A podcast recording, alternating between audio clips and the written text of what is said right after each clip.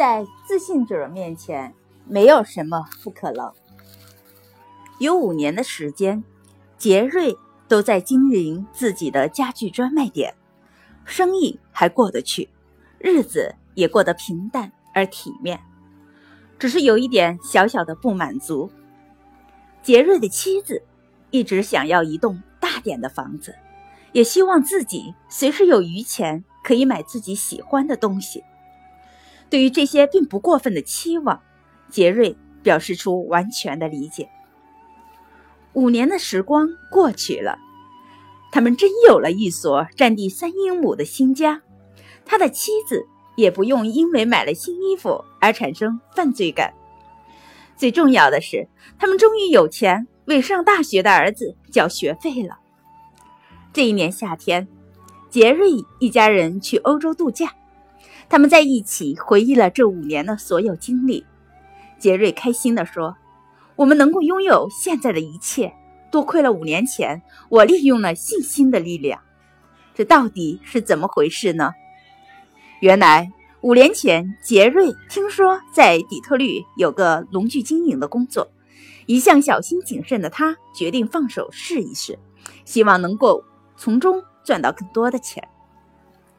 当杰瑞到达底特律的时候是星期天，而他与那位农具老板洽谈的时间是星期一晚上。杰瑞住进了一家旅馆，在那里静静的思考，他将这些年自己认识的。远远超过自己的朋友，写在了一张信纸上，默默的想：他们并不比自己聪明，也没有自己的学历高，在为人处事方面也不如自己。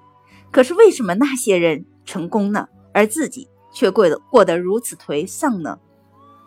最后，杰瑞终于想到了成功的另外一个因素——自信，这也是他认为自己唯一比不上那些人的地方。杰瑞反思了很久，从小到大，他都对自己不自信。这一点不仅影响了他的学业和工作，还让他的人生和成功遥遥无期。想到这里，杰瑞长长的叹了一口气，决定彻底的改变自己，让自己变得更加自信。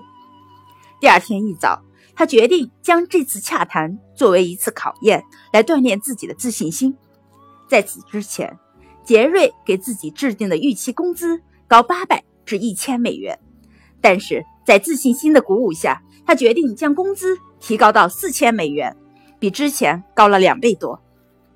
谁也没有想到，这次洽谈居然异常的成功，这也让杰瑞明白了自信心对于成功的重要性，因为在自信者面前，没有什么是不可能的。